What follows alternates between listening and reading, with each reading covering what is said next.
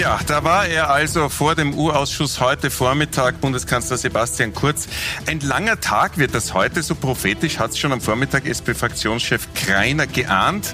Schönen guten Abend, meine Damen und Herren, bei Pro und Contra am langen Tag der Aussage des Bundeskanzlers kurz vor den fünf Parlamentsfraktionen im Ibiza-U-Ausschuss. Und am Ende dieses langen Tages begrüße ich alle fünf hier bei mir. Beginne mit Wolfgang Gerstl. Schönen guten Abend, ÖVP-Fraktionsvorsitzender. Herzlich willkommen. Kai-Jan Kreiner, Fraktionsvorsitzender der SPÖ. Schönen guten Abend. Ebenfalls bei uns Nina Tomaselli, die Chefin der Grünen Fraktion im Ibiza-U-Ausschuss. Helmut Brandstetter, Abgeordneter der NEOS, der heute auch der erste Fragesteller war in der Früh, und Christian Hafenecker, Fraktionsvorsitzender der FPÖ. Ihnen allen herzlichen, schönen guten Abend in wilder Frische, könnte man sagen, nach einem sehr langen Tag bei uns. Fangen wir, drehen wir ein bisschen wieder zurück an den Beginn des Tages. Herr Brandstätter, es war die allererste Frage, das war um dreiviertel elf, die haben Sie gestellt. Der Kanzler soll bitte seinen Terminkalender vorlegen. Das hat er aber nicht getan. Und er hat noch was dazu gemacht, er hat SMS löschen lassen. Hören wir kurz einmal das Statement, das er dazu gesagt hat. Was die SMS betrifft, ich kann deshalb keine SMS vorlegen, weil ich meine SMS regelmäßig lösche. Ähm, aber äh, anscheinend äh, machen das andere nicht. Äh, ich tue das aus Sicherheitsgründen. Ähm, es haben, glaube ich, alle lang gewartet auf den SMS-Verkehr zwischen Strache und mir. Anscheinend war das jetzt für manche eine Überraschung. Für mich war es keine Überraschung, dass das unbedenklich alles ist, weil was hätte ich denn da andere schreiben sollen? Was wäre drauf gestanden, Herr, Herr Brandstätter? Es ist ohne diese Textnachrichten, ohne die SMS, auch ohne die Kalendereinträge gar nicht möglich zu belegen, ob Kanzler Kurz, äh, Kurz etwas wusste von, der, von den Kasach-Absprachen, den mutmaßlichen. Das ist eigentlich ein interessanter Widerspruch, wenn man da genau hinhört, weil einerseits sagt er, selbstverständlich lösche alles äh, und andererseits, weil es nichts gibt, könnte man auch nichts nachweisen.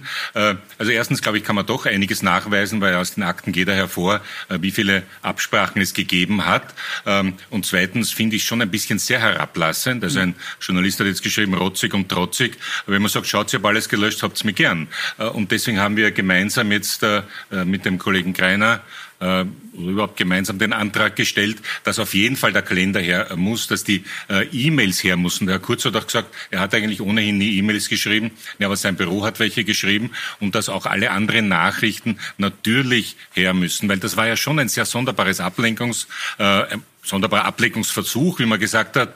Äh, gestern erscheinen äh, ähm, SMS zwischen Strache und Kurz am zwei Tage vor Ibiza, ein Tag vor Ibiza. Naja, wenn die da so viele SMS in dieser Zeit geschrieben haben, kann man sich vorstellen, dass es vorher, als es um Postenbesetzung ging, als es um Gesetze ging, vielleicht auch als es um Spenden und um anderes ging, dass die auch permanent miteinander SMS ausgetauscht haben. Oder WhatsApp oder Signal oder Telegram. Zu den, zu den Methoden, wie man an diese Textnachrichten und an diese Daten kommt, sprechen wir gleich, Herr Gerstl. Ich wollte noch fragen, ähm, wäre es denn nicht tatsächlich ratsam für den Kanzler, diese SMS, die Textnachrichten und auch die Kalendereinträge vorzulegen, um eben eine mögliche Entlastung zu belegen, was die Vorwürfe betrifft? Ja, ich glaube, zuerst muss man mal unterscheiden zwischen ähm, dem, was ist rechtlich notwendig und was ist praktisch möglich. Ja? Rechtlich ist es so, dass äh, äh wenn jemand aus einer Regierung austritt, und äh, Bundeskanzler Kurz wurde ja mit seiner Mannschaft von SPÖ und NEOS abgewählt aus dem Parlament und musste das Parlament auch, auch verlassen. War auch die FPÖ dabei. Und dann muss man alle seinen gesamten Schriftverkehr an das Staatsarchiv übergeben. Das Staatsarchiv entscheidet dann, was ist notwendig, äh, das aufgehoben werden muss, um Staatsgeschäfte nachzuvollziehen und was nicht. Nach einem Jahr wird sozusagen alles frei und da obliegt es natürlich jeden, äh, das zu löschen, was er auch gerne löschen möchte. Und mein Handy geht auch mhm. immer wieder unter, keine Frage. Ähm, da ist einfach zu viel und da muss man auch löschen. Ich sehe das als einen ganz, ganz normalen Vorgang, ähm, der 100 hundertprozentig nachvollziehbar ist. Und Regierungsgeschäfte das, was die Opposition hier vorwirft, versucht vorzuwerfen, ähm, was heute auch wirklich Eingang gefunden hat, dass hier das gesamte Fundament der Opposition auch zusammengebrochen ist, ist ja nicht da. Es wäre ja wirklich absurd, wenn man Regierungsgeschäfte über SMS machen würde. Da gibt's ganz offizielle Akten, da gibt's Regierungsverhandlungen, da gibt's dazu auch äh, eine Bundesregierung, die im Ministerratsprotokoll alles festhält. Also das ist ja alles nachvollziehbar. Braucht, also, braucht, braucht der U-Ausschuss gar nicht diese Textnachrichten oder die äh, Kalendereinträge des Kanzlers? Ja, die Wirtschafts- und Korruptionsstaatsanwaltschaft untersucht ja gerade den Fall Heinz-Christian Strache und Jon Gudenus, wie sie sich auf Ibiza verstrickt haben. Und dabei wurden ja alle SMS von Heinz-Christian Strache sichergestellt. Und sie haben alles, was Heinz-Christian Strache belastet, dem Urschuss übermittelt. Dabei sind keine SMS des Bundeskanzlers, weil es keine abstrakte Relevanz hat in dem Sachverhalt, den die Opposition uns vorwirft.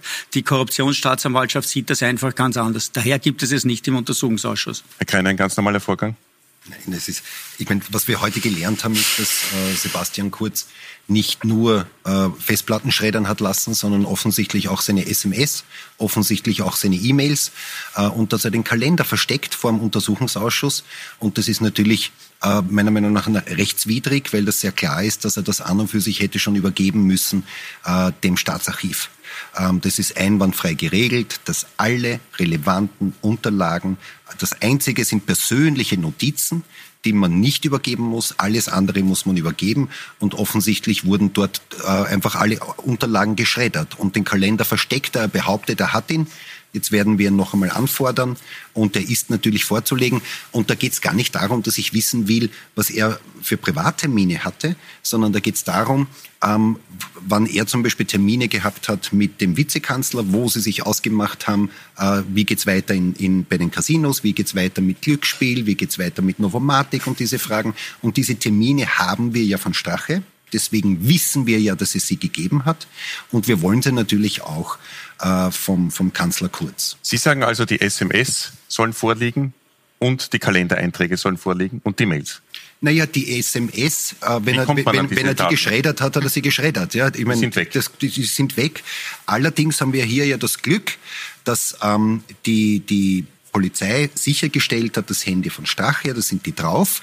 Und das, was äh, die Staatsanwaltschaft gesagt hat, ist, wir haben, wir sind noch bei der Auswertung. Wir wollen euch jetzt nicht gleich alle geben, weil wir noch nicht einmal alle angesehen haben und wir wollen weitere Ermittlungen nicht gefährden. Und natürlich ist jedes SMS, äh, das dann da ist, am Ende des Tages relevant für uns als Untersuchungsausschuss und ich gehe davon aus, dass wir alle SMS bekommen, aber erst, wenn jede einzelne auf die rechtlichen Fragen geprüft wurde. Das ist auch in Ordnung so, weil wenn die Staatsanwaltschaft jetzt ermittelt, ähm, dann soll, dann wollen wir sie auch nicht dabei gefährden, ähm, aber irgendwann müssen die SMS zu uns kommen. Herr Gerstl? Dann passt's ja. Dann ist es ja genauso. Ne? Also abstrakt relevant, ja, wird vorgelegt. Wenn nicht abstrakt relevant, wird nicht vorgelegt. Und das entscheiden nicht wir, sondern das entscheidet die unabhängige Wirtschafts- und Korruptionsstaatsanwaltschaft.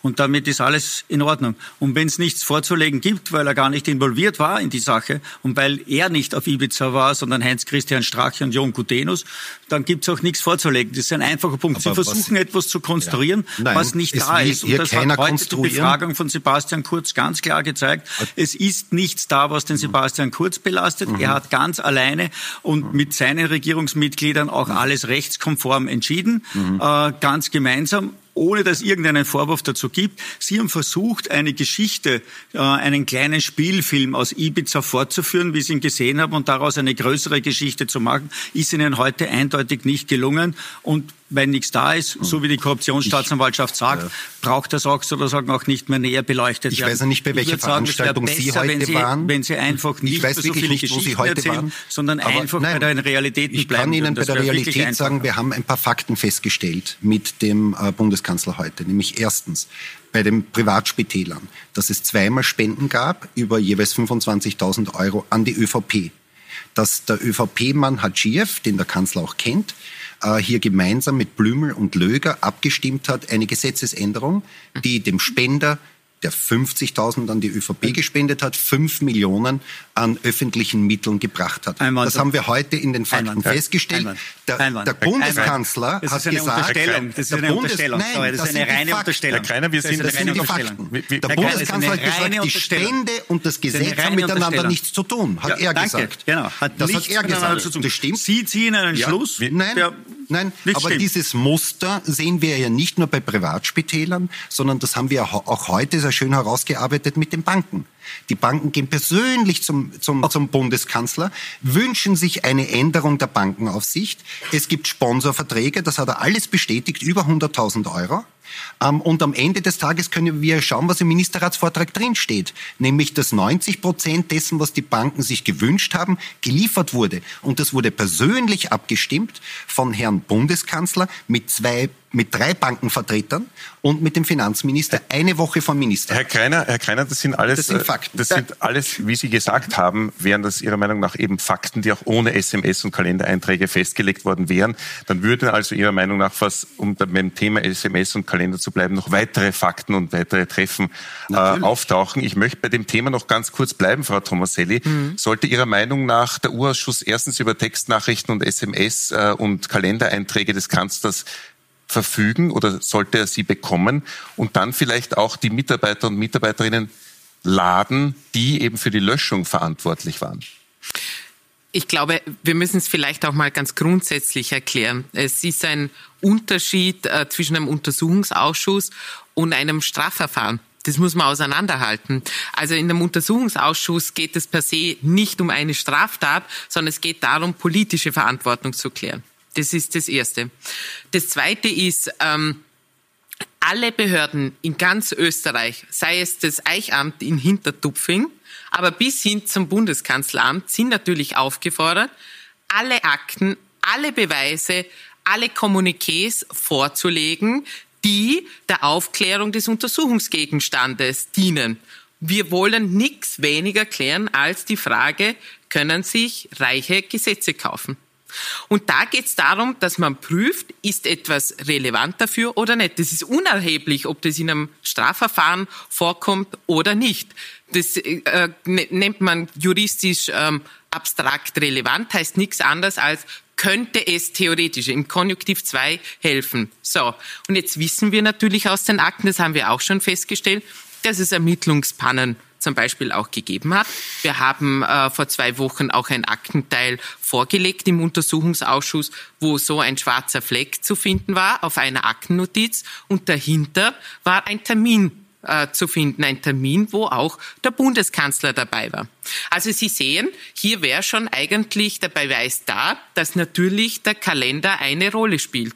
Und ich möchte das nochmal bekräftigen. Es geht nicht darum, dass wir nachschauen, wann der Kanzler beim Zahnarzt war. Das interessiert uns nicht.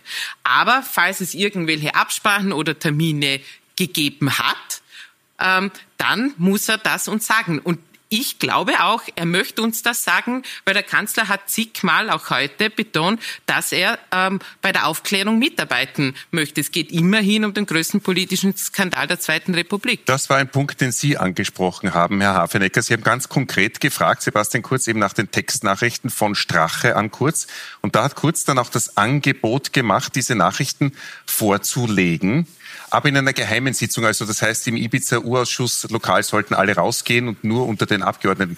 Dann ging er aber hinaus und dann kam es nicht dazu. Was, was ist denn da passiert? Naja, das ist eher unspektakulär, was da passiert ist. Ich meine, es ist ja die, der ganze Tag heute eigentlich davon überschattet gewesen, dass die ÖVP und in erster Linie auch der Kollege Gerstl zu meiner Rechten hier äh, natürlich versucht hat, Zeit zu schinden. Das waren ja die zahlreichen Geschäftsordnungsmeldungen, die es gegeben hat, die teilweise wirklich unberechtigt waren, sogar unter Mithilfe der Verfahrensrichterin, was ich besonders eigenartig gefunden habe. Aber zurück äh, zu dieser Aussage von Kurz. Ich meine, was er uns sagen wollte in einer geheimen Sitzung war, wie die Sicherheit Sicherheitsrichtlinien des Bundeskanzleramts vorsehen, dass man mit SMS umgeht. Aber ich habe gesagt, wir brauchen jetzt keine Einschulung über die Sicherheitsaspekte im, äh, im äh, Kanzleramt, sondern wir wollen, wenn er es hat, äh, Inhalte und SMS sehen.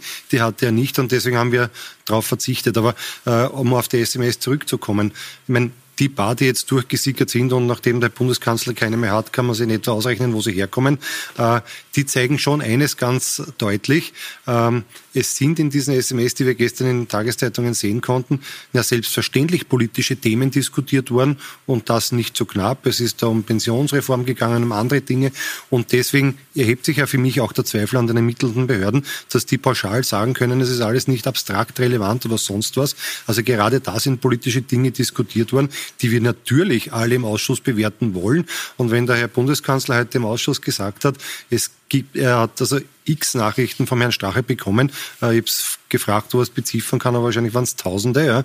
Dann kann ich mir nicht vorstellen, dass man da mit dem Kamm drüber gehen kann und sagen kann, so wie der Kollege Gerstl, alles abstrakt, irrelevant, ja, und deswegen gibt's nichts. Nein, die beiden haben miteinander Politik gemacht. Die beiden waren nicht nur Kanzler und Vizekanzler, die waren auch Parteichefs. Äh, die haben Dinge miteinander verhandelt, die haben über Positionen gesprochen. Und der Einzige, der sich jetzt aus der Affäre zieht, indem er sein Handy geschreddert hat, wie der Kollege Greiner gesagt hat, ist der, ist der Bundeskanzler Kurz. Und das war natürlich das, was mich auch irgendwie äh, verärgert hat, weil er uns generell den ganzen Tag weiß gemacht hat. Er ist eigentlich nur immer irgendwie so Beifahrer gewesen. Er war nur zufällig immer zur falschen Zeit am falschen Ort, hat aber nichts mitbekommen, was eigentlich gelaufen ist und auch schon gar nichts in Auftrag gegeben. Und das war das, äh, wo ich mir denke, jetzt irgendwann einmal muss man sich äh, leicht hinterfragen, ob man da nicht auf den Arm genommen wird. Zuerst hat sich Herr Brandstätter ja. zu Wort gemeldet, dann sind Sie dran. Herr Weil wir ja aus mehreren Aussagen äh, vom Beschuldigten wissen etwa, dass es einen Zusammenhang gab äh, zwischen der Bestellung Siedler bei der Casinos Austria äh, und dem Herrn Schmidt bei der ÖBAG. Das haben die beiden Koalitionsparteien ausgemacht.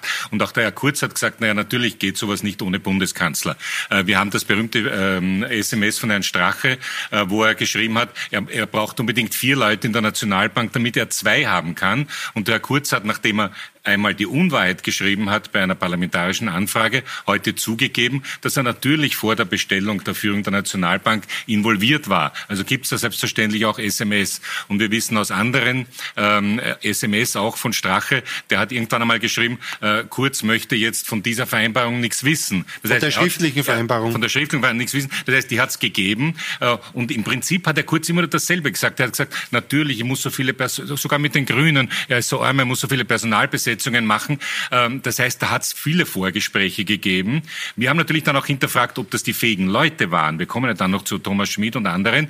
Äh, und da hat er gesagt, er hat immer nur die Besten bestellt. Auch das kann man hinterfragen. Und auch da ist klar, hätten wir die SMS, wüssten wir, dass es da Auseinandersetzungen gegeben hat zwischen den beiden Parteien, was selbstverständlich ist. Aber die ist nicht nur auf der Ebene Schmid-Siedlow gelaufen und Schmid-Strache, sondern selbstverständlich, hat er auch zugegeben, er war ja immer eingebunden.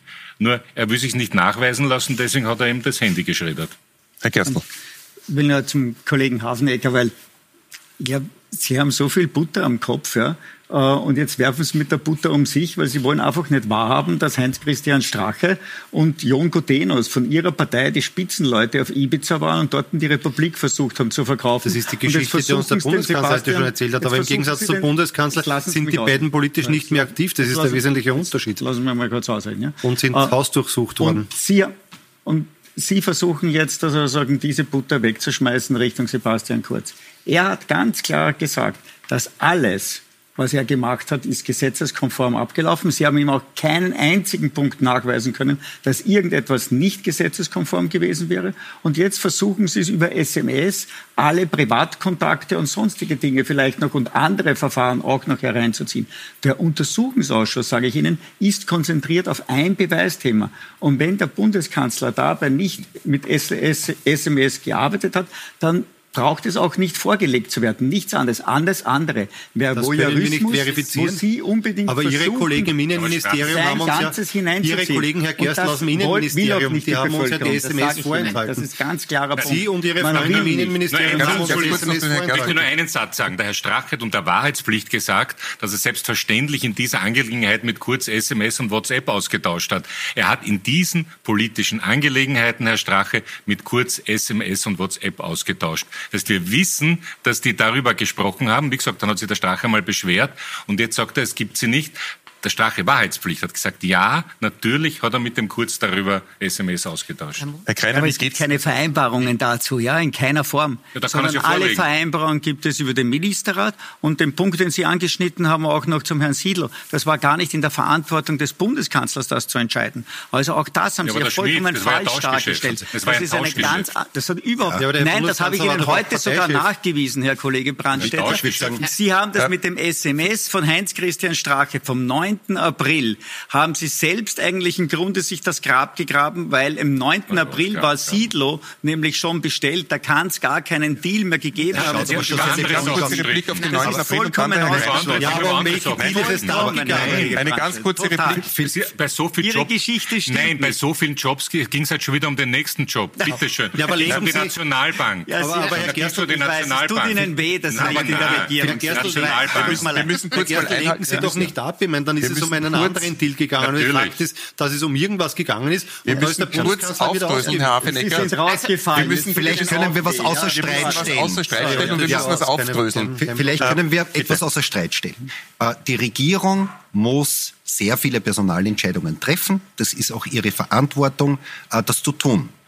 Es müssen nur drei Kriterien erfüllt sein. Es muss transparent sein, es muss nachvollziehbar sein und man muss auch nachher dazu stehen. Äh, Und das, was wir heute gesehen haben, ist zum Beispiel, alle drei Punkte treffen auf den Herrn Siedlow nicht zu. Es war nicht transparent, es war nicht nachvollziehbar und heute will es keiner gewesen sein. Auch der Bundeskanzler sagt heute, er hat gar nichts damit zu tun gehabt, was natürlich absurd ist. Und dasselbe beim Herrn Schmidt, beim Herrn Schmidt von der ÖVP, äh, genau dasselbe. Es war nicht transparent. Ich meine, das war überhaupt das Absurdeste, was ich je erlebt habe. Der Herr Schmidt, da haben wir im Bild, der hat sich die Personalberaterin selber ausgesucht. Er hat sich den Aufsichtsrat, er war zuständig für die Auswahl der Aufsichtsratmitglieder, die ihn dann bestellen. Ähm, und heute will es keiner gewesen sein, der ihn bestellt hat. Diese Punkte nämlich ähm, Transparenz, nachvollziehbar und auch dazu stehen und zur Verantwortung stehen. Alle diese drei Punkte haben wir bei beiden nicht erfüllt. Ähm, hier sind Personen gewählt worden oder bestellt worden, die hätten nie bestellt werden dürfen. Und heute will es keiner gewesen sein. Ich möchte noch Ich ganz genau das Gegenteil nachweisen. insgesamt, denn da hat der Bundeskanzler auch ein Statement abgegeben, auch was die Grünen betrifft. Frau Tomaselli, Sie sind gleich dran. Hören wir kurz, was äh, Sebastian Kurz nach der Befragung gesagt hat. Allein in den letzten sechs Monaten mit den Grünen äh, wurden über 100 Personalentscheidungen im Ministerrat äh, und darüber hinaus getroffen. Ähm, in manche ist man involviert als Bundeskanzler, äh, in andere nicht. Ist das nicht verständlich, Frau Tomaselli, dass das logischerweise bei dieser Zahl über 100 von den Grünen, also in der Zusammenarbeit mit den Grünen hat er da erwähnt, dass auch äh, zu Personalentscheidungen von Siedlow, von Schmidt, von dem mutmaßlichen Austausch, den hier äh, Neos und SPÖ eingebracht haben, nicht entschieden zu haben oder nicht gedrängt zu haben, sich nicht stark gemacht zu haben? Von Kurz. Ich finde, die Darstellung, Entschuldigung, Kollege Gerstl, wie Sie sie getroffen haben, ist auch, auch etwas zu einfach, weil natürlich untersuchen wir in diesem Untersuchungsausschuss nicht nur das Ibiza-Video, weil dann gehen wir nochmal einen Schritt zurück. Ähm, um was ging es dort überhaupt? Der HC Strache und der Herr Gudenus haben dort ein politisches System beschrieben. Dort ging es nämlich um Korruption, es ging um Gesetzeskauf und es ging auch um Postenschacher. Und was wir jetzt tun, ist natürlich untersuchen, entspricht das der Wahrheit oder nicht. Also der Ibiza-Video war nur der Startschuss und dann begangen die äh, Ermittlungen. Das kann man auch anonyme anzeigen und die Behörden haben angefangen zu ermitteln. Und eine dieser anonymen Anzeigen war eben Siedlow und mit dem Fall Siedlow haben wir, sind wir zu ganz vielen Akten gestoßen. Wir haben auch aufgedeckt, zum Beispiel im Untersuchungsausschuss, dass es natürlich um, um viel, viel mehr Posten gegangen sind. Also es liegt uns ja das SMS vor, wo drinnen steht, wir haben alle eure 30 Aufsichtsräte umgesetzt. Wir wollen Strache. jetzt ja, Strache, Strache. Wir wollen jetzt auch unseren haben, unseren Vorstand. Es, es, äh, äh, es ging um Siedlung. Und das Ganze äh, erscheint natürlich im Moment, aber wir sind erst am Anfang unserer Aufklärungsarbeit schon so, als, als ob Postenschacher, und Postenschacher heißt übrigens, äh, Kollege Kreiner, finde ich, hat es äh, sehr trefflich ähm, äh, beschrieben, natürlich, dass man vor allem, es geht darum, nicht, dass man Posten besetzt, das darf man nicht verwechseln. Es geht darum, dass man Posten besetzt ähm, aus Freundelwirtschaft und dass man Posten besetzt ähm, mit äh, inkompetenten Menschen. Darum geht's beim Postenschacher. Und dieser Postenschacher, Entschuldigung, da sehen wir schon jetzt in den Akten, obwohl wir erst am Anfang sind, den hat es gegeben. Den kann man auch nicht von der Hand weisen. Der Herr Gerstl winkt ab und sagt, das gab's nicht. Sie waren nämlich der Fragesteller nach den Neos, der erste heute am Vormittag, und haben eben genau nach den Casino-Lizenzen auch gefragt. Eben genau der Verdacht, wonach Casino-Lizenzen geändert werden sollten im Abtausch gegen Postbesetzungen. Und was dann Sebastian Kurz darauf äh, gesagt hat, das schauen wir uns dann gleich an nach der Werbepause. Wir sind sofort wieder da.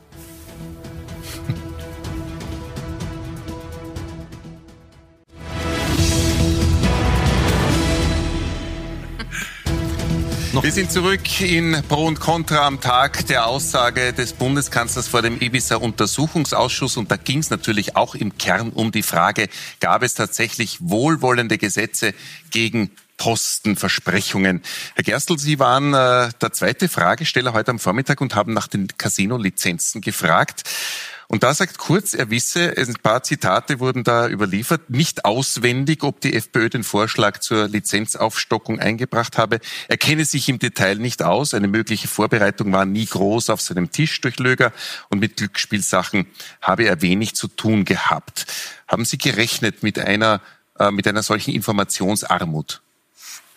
Äh, ich habe mir das Regierungsprogramm natürlich davor angeschaut und da steht nichts von Casino-Lizenzen drinnen. Es ist aber eine sehr allgemeine Formulierung über Glücksspiel noch findet sich darin und daher habe ich diese Frage nachgestellt.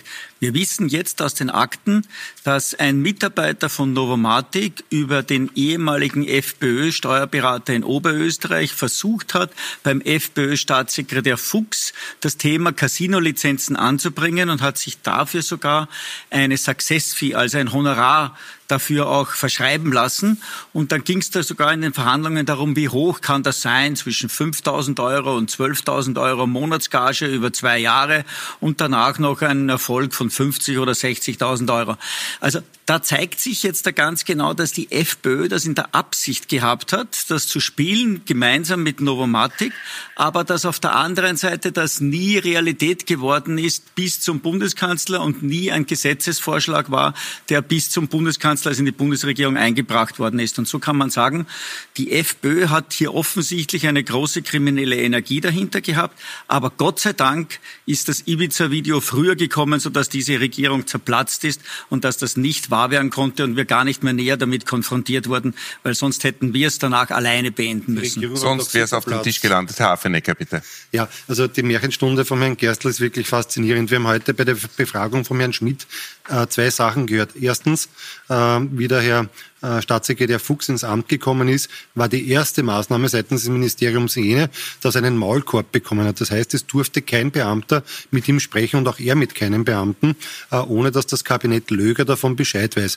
Also jetzt bin also, ich gespannt. Um das nochmal einzuordnen, Thomas Schmidt, der jetzige ÖBAG-Chef, damals Kabinetts Chef genau. von Ex-Finanzminister Löger, der heute nicht dran war, weil es zu spät war. Hat bestätigt. Also anscheinend hat, hat er weniger Rechte als der Portier gehabt, der Staatssekretär. Ich weiß gar nicht, warum der noch ja, Staatssekretär schaut aus. Er hat jedenfalls von Ihnen einen Maulkorb bekommen. Das war das eine, was uns der Herr Schmidt äh, heute gesagt hat und bestätigt hat. Und das zweite, was auch interessant war, äh, es gab ja zum Schluss, aber vielleicht waren Sie geistig schon da bei der Sendung und nicht mehr, mehr vor Ort.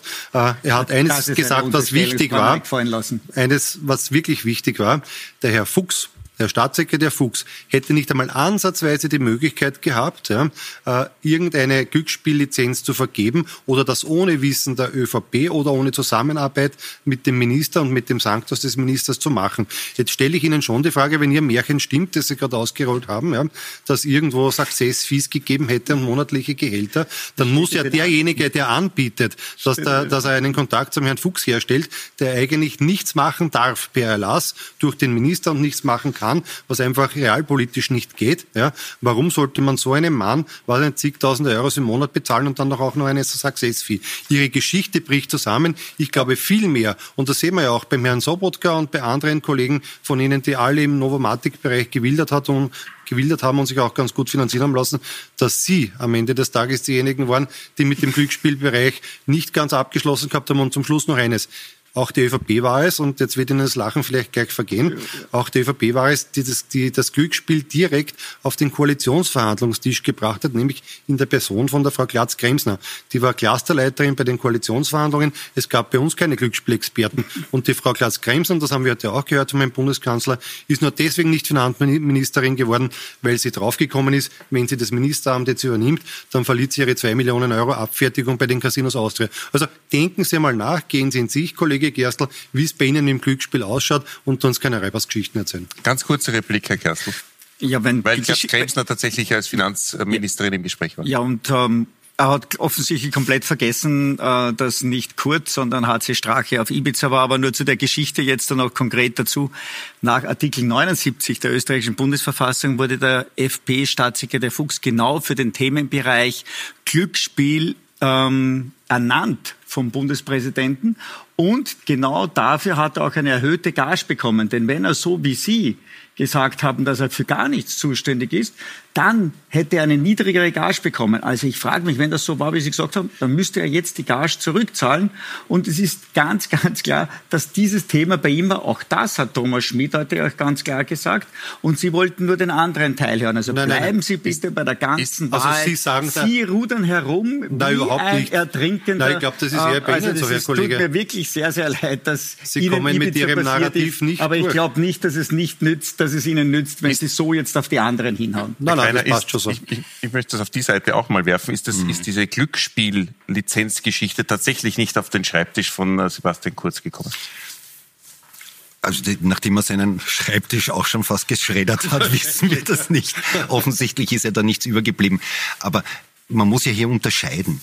Ähm, das eine ist, ist, dass wir wissen aus den Akten und den Unterlagen, dass die Novomatic seit 2005 ähm, quasi versucht, das politische System zu korrumpieren. Und zwar vollkommen wurscht, ob das schwarz, grün, blau, neos oder rot ist. Die versuchen, nimmt viel Geld in die Hand und korrumpiert das System. Das ist die Strategie der Novomatic gewesen.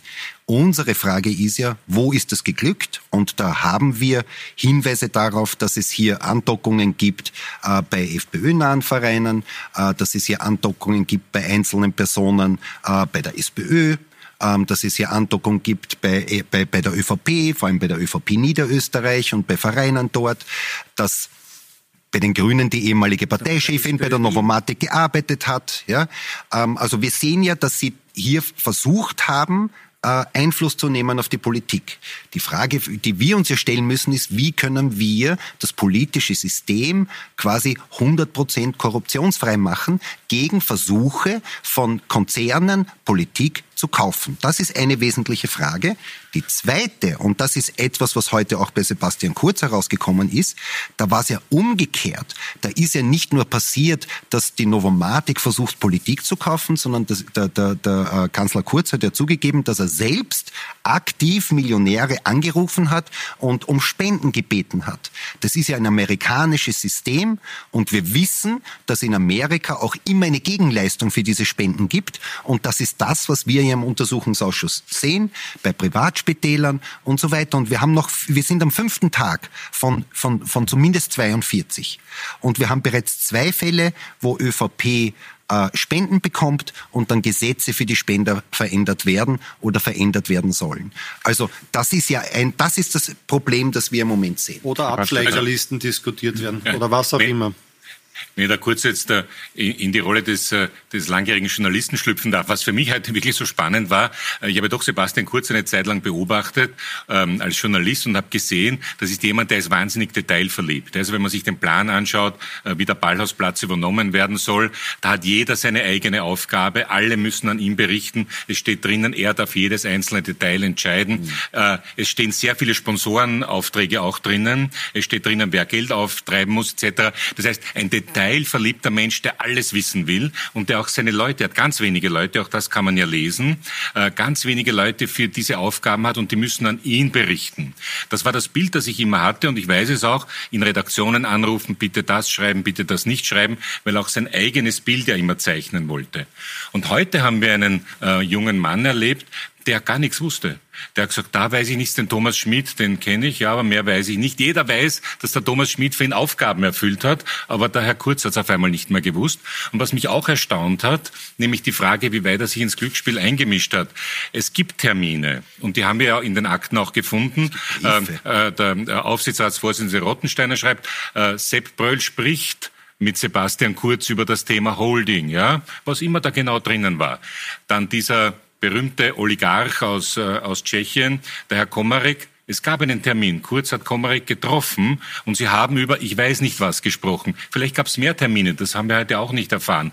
Aber diese Mischung, das, es, es stimmt das eine oder das andere. Und ich behaupte, es kann nur das eine stimmen, nämlich ein detailverliebter, alles genau wissender, der eine kleine Gruppe von Menschen hat, die er einsetzt für seine Aufgaben, für seine politischen Aufgaben. Dann darf aber am anderen Ende nicht sagen, ich habe nichts gewusst, ich weiß nichts. Das kann nicht stimmen. Alles hat er gewusst, alles hat er organisiert mit ganz wenigen loyalen Personen. Sehr geschickt gemacht, überhaupt keine Frage. Das kann man auch bewundern.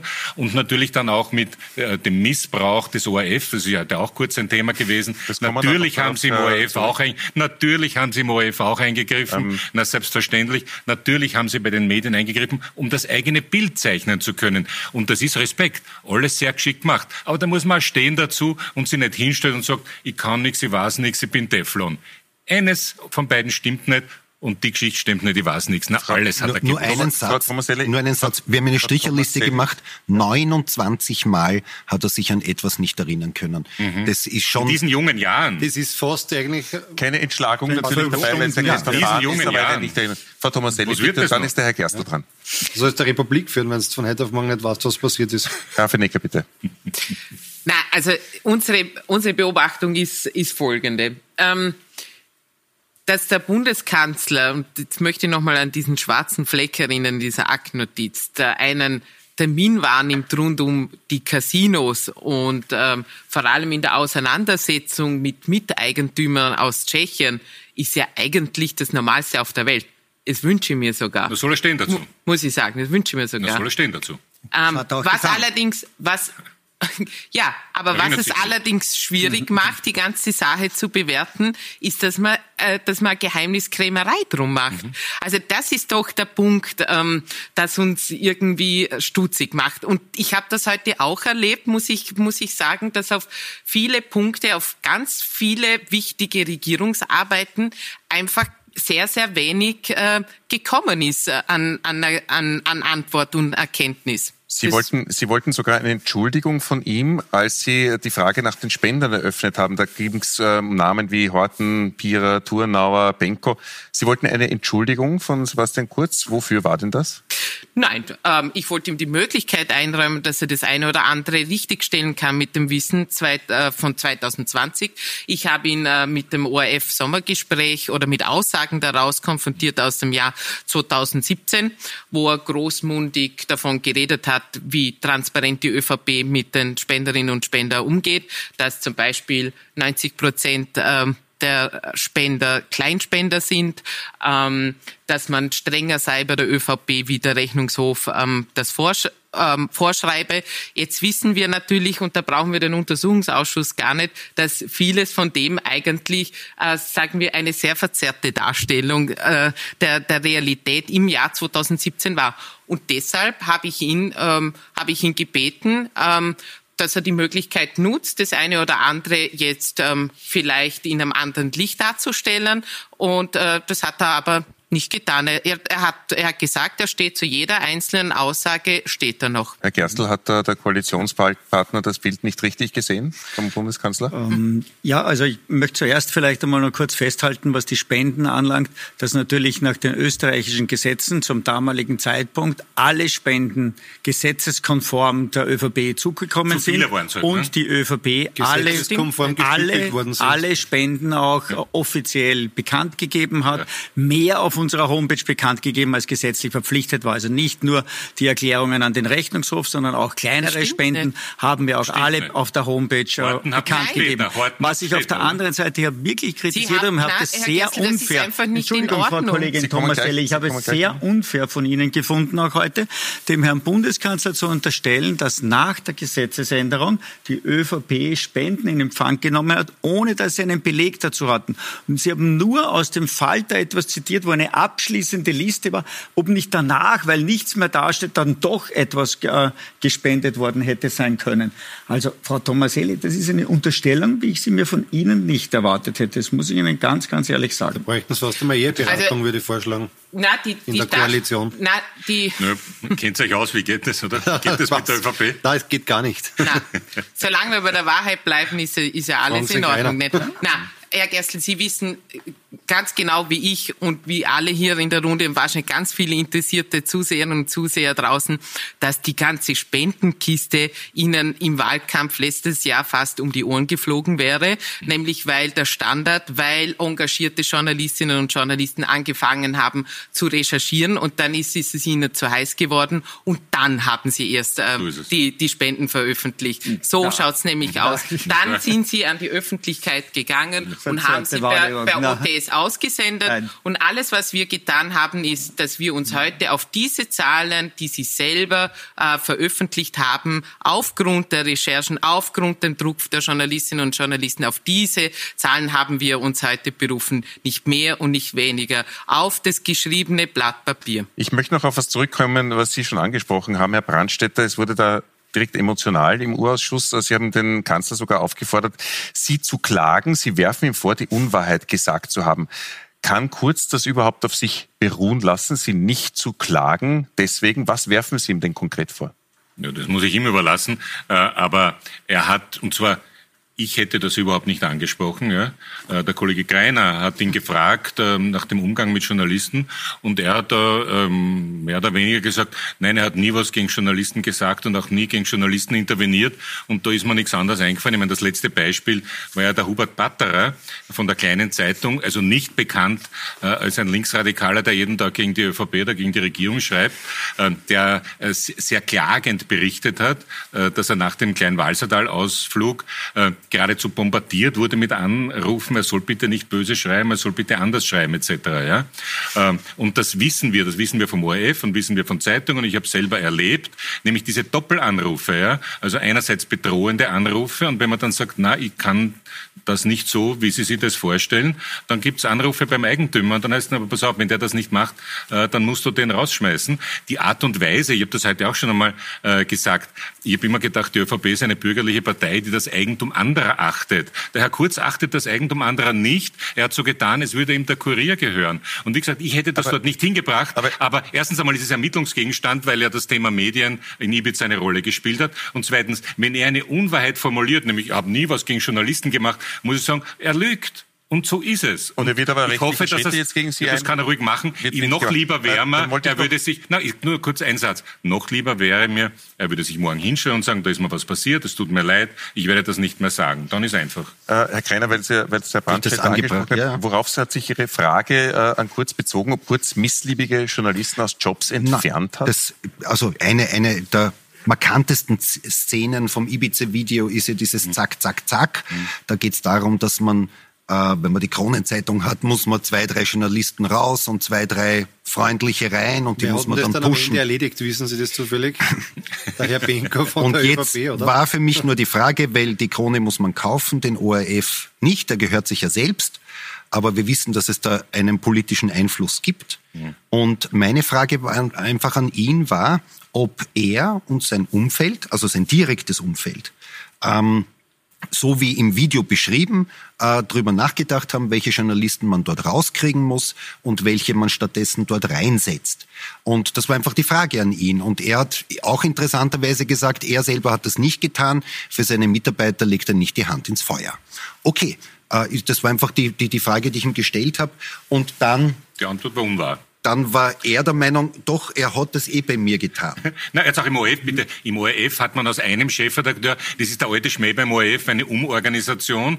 Also ein Chefredakteur, der war zu SPÖ nahe, den wollte man nicht, hat man gesagt, na machen wir zwei ähm, Chefredakteure, dann bekommt jede dann, Partei eine. Na, das hat ja auch der Kurz organisiert, na wer sonst hätte es organisiert? Dann lassen wir Mit Strache natürlich. Drauf replizieren, Herr Brandstätter. Ja, die, die letzte große Intervention, die mir einfällt dazu, ist der Nico Belinka, als der zum Generaldirektor Brabetz kommen soll. Das war eine reine SPÖ-Geschichte, ja. Aber lassen wir das beiseite. Da Wichtig ist zu sagen, beim OF natürlich ist, sind die Stiftungsräte politisch besetzt, sind von der Bundesregierung her besetzt. Leider. Und da gibt es sozusagen einen klaren Punkt, Herr Kollege Brandstätter, dass Ihnen der Herr Bundeskanzler Kurz auch klar gesagt hat. Von der Bundesregierung sind alle, die nominiert wurden, nur einer dabei, nur einer dabei, der ein Riesensponsor von einer Partei ist. Und das ist der Herr Haselsteiner. Der sitzt im Stiftungsrat des ORF und beeinflusst damit den ORF in seiner, für seine Ausstrahlung. Und das ist ein der Stiftungsrat. Wie, wie soll denn der, das machen? Jetzt, nein, jetzt bitte, Alle wie, anderen Wie beeinflusst ein also, Stiftungsrat im ORF? Erklären Sie mir das. Ich habe hab heute mitbekommen, dass Sie irgendwie ein ganz großes persönliches nein, Problem erklär, mit Herrn Sebastian Erklären Kurz Sie mir, wie ein Stiftungsrat den ORF beeinflusst. Tut man, wie beeinflusst nicht, ein Stiftungsrat den ORF? Sie wissen es ganz genau, dass die Beeinflussung groß ist, dass es darum geht, auch, wer ist,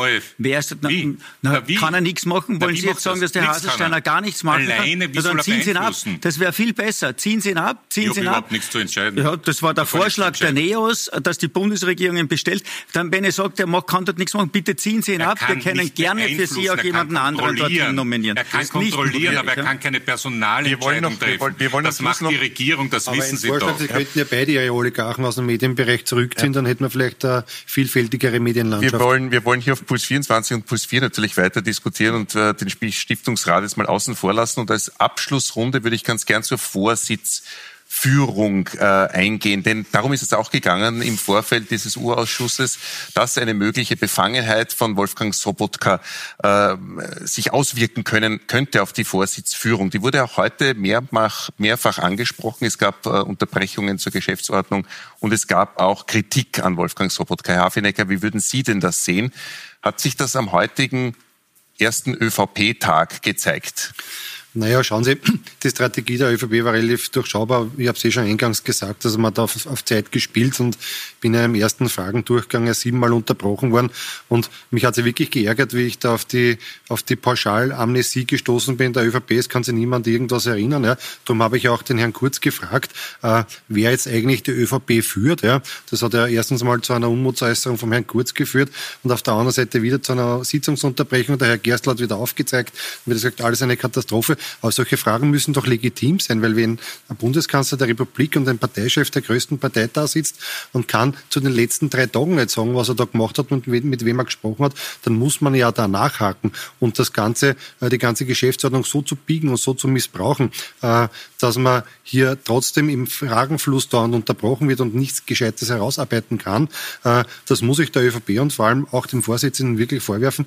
Da hätte man mehr Feingefühl gebraucht und ich verstehe, ja, dass der Herr Sobotka natürlich äh, alles tut, um seinen Parteichef zu schützen und da irgendwie die Dinge so zu verbiegen, dass es passt. Aber wenn der Herr Sobotka nachgedacht hätte, dann hätte er die Entscheidung getroffen, dass er diesen Tag mit diesen brisanten ÖVP-Zeugen äh, so gestaltet, dass er den Vorsitz zurücklegt, vielleicht die Frau Bures kommen lässt oder den Stellvertreter von Herrn Hofer von mir aus, was auch immer, die Stellvertreterin oder einen Stellvertreter selbst nimmt, so wäre die Befangenheit wieder da gewesen. Also wie gesagt, man hätte das anders regeln müssen. Sie sind dann für eine andere Regelung. Wir haben, wir haben wenig Zeit. Ich möchte noch die Meinungen der anderen auch äh, einholen. Frau Tomaselli. Wie würden Sie das sehen, was die Vorsitzführung von Sobotka betrifft?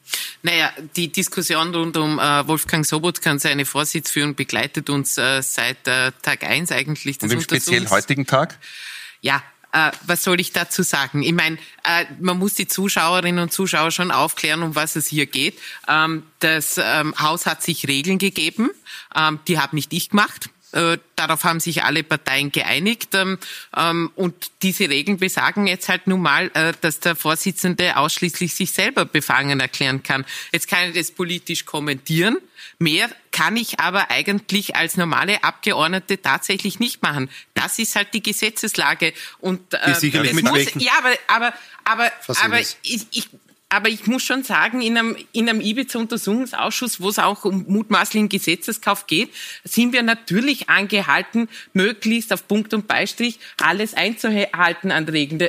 Also selber als Politik gefragt, gilt aber nicht nur für die Abgeordneten, selbstverständlich natürlich auch für den Vorsitzenden. Ein Vorsitzender muss unparteiisch und geradlinig einen U-Ausschuss führen. Ich muss noch die zwei Meinungen von Herrn Brandstätter und von Herrn Kreiner und dann natürlich noch von Herrn Gerstl einholen. Äh, in aller Kürze bitte, Herr Brandstätter. Die Neos wollten kurz, von Anfang an, dass er Ja, also ich hätte ihn von, äh, ich persönlich habe kein schlechtes äh, Verhältnis, kenne ihn schon lange. Er hat mich nicht gefragt, hätte er mich gefragt, hätte ich gesagt, ich äh, äh, mache das nicht und vor allem den heutigen Tag wäre besser gewesen, wenn er es nicht macht. Ja. Weil nämlich die Diskussion, die eigentlich gar nicht, permanente Diskussion, hätten wir uns alle ersparen können und könnten über die Sache reden, wenn wir nicht darüber reden müssen. Herr Kreiner?